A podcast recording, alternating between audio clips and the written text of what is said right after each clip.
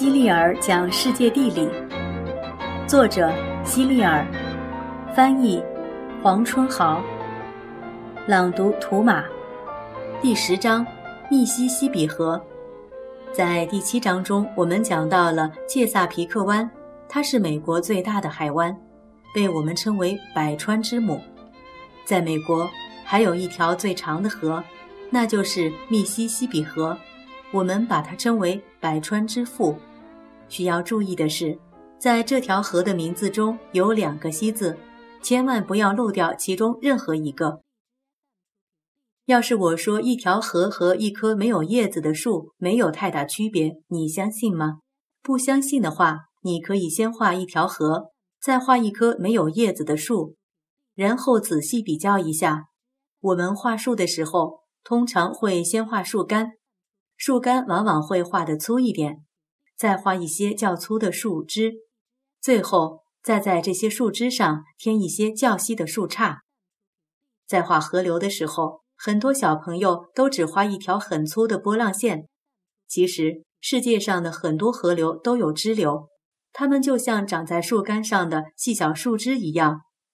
现在把这些支流都添上吧，这时你再比较一下。这两幅画是不是有很多相似点呢？树有树干和树枝，河流也有干流和支流。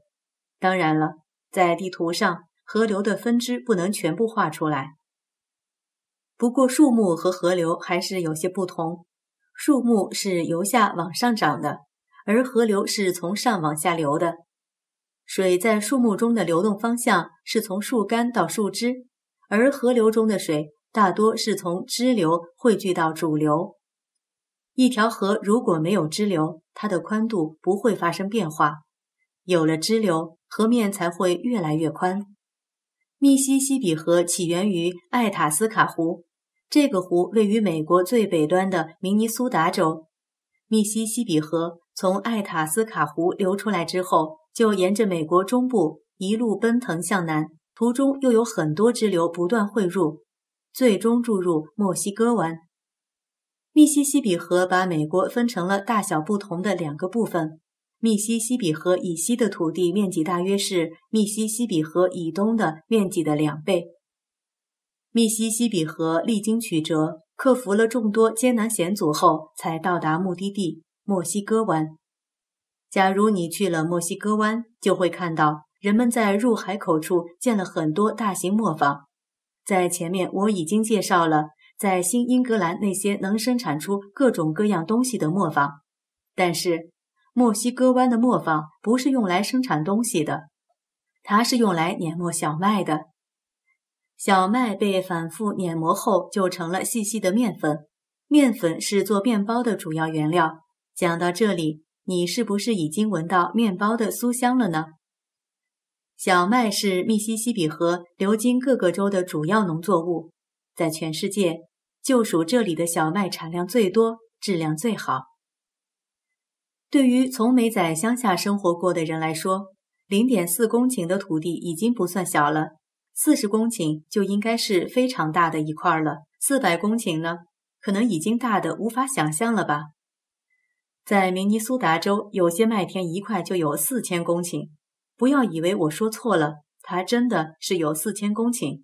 在这么大的一块农田里，如果只靠农民自己的力量，那些农活肯定忙不完，马也起不了什么作用。所以，使用农耕机械就成了当地农民耕作时唯一的选择。你可以想象，在农忙时，几十台机器同时耕田播种，场面是多么壮观。不过，这只是种植小麦的开始。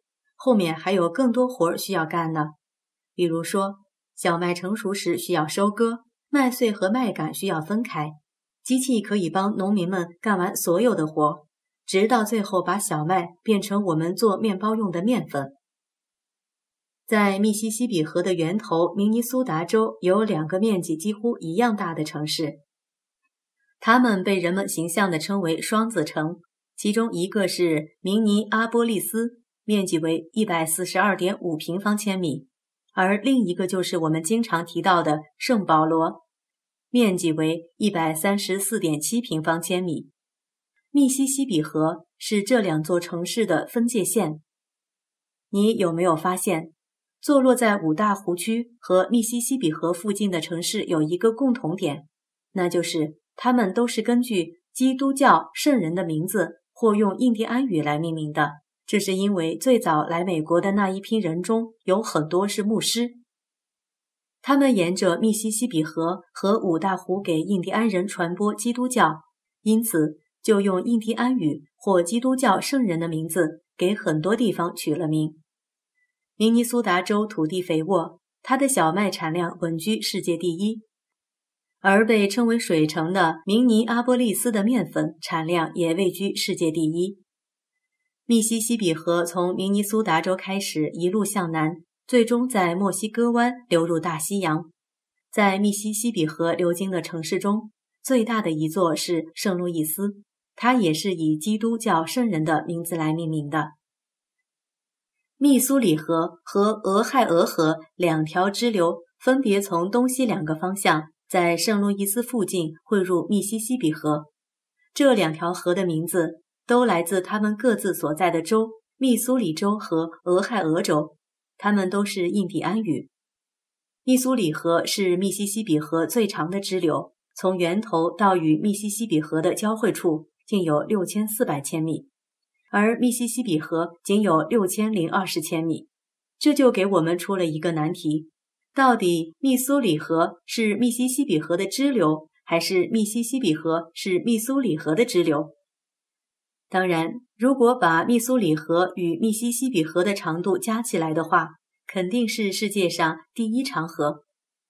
由于有很多支流汇入密西西比河，所以越到下游水量越大，河面也越宽。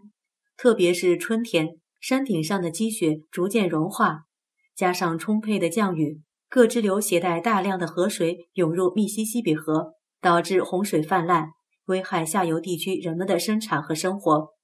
虽然人们修建了很多防洪堤坝，但还是难以抵挡迅猛的洪水，因此很多人失去了家园，甚至性命。河流入海的地方通常被称为河口。为什么叫河口呢？我百思不得其解。当我们喝水时，水是顺着口流进体内，但是河水却是从河口流出去的。密西西比河的河水中含有大量的泥沙。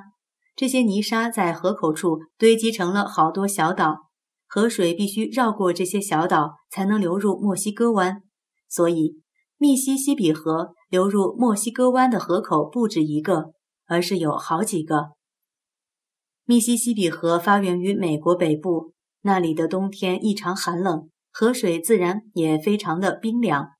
河水不断的向南流动，流经的地区一个比一个暖和。河水也渐渐温暖起来，人们把南方的这片气候温暖的地区称为迪克西兰。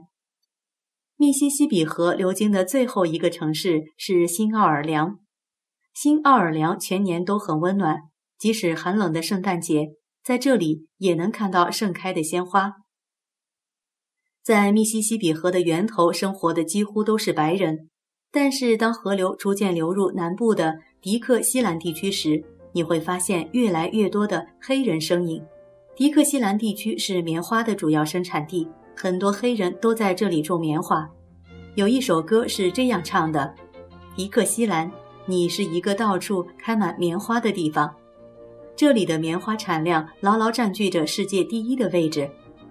棉花不是美国人最先种植的，美国最早的一块棉花田在马里兰州，是由英国一家棉花工厂种植的。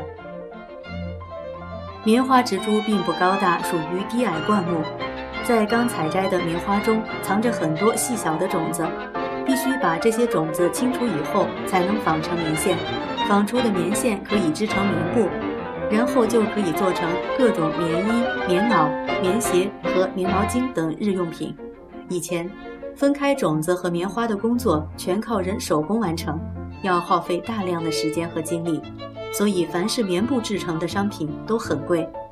后来，有人发明了一种能从棉花中分离出种子的机器，很快这种机器便被推广。美国的黑人给这种机器取名为轧棉机。自从有了轧棉机，工厂的生产效率一下就提高了，棉质商品的价格也开始下降，最后变得非常便宜。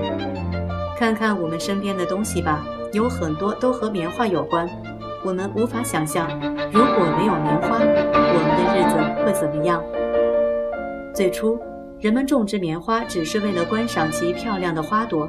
如今，以棉花为原料生产出来的东西越来越多，棉质产品也成了人们生活的必需品。怪不得现在有人把棉花称作“棉花大王”呢。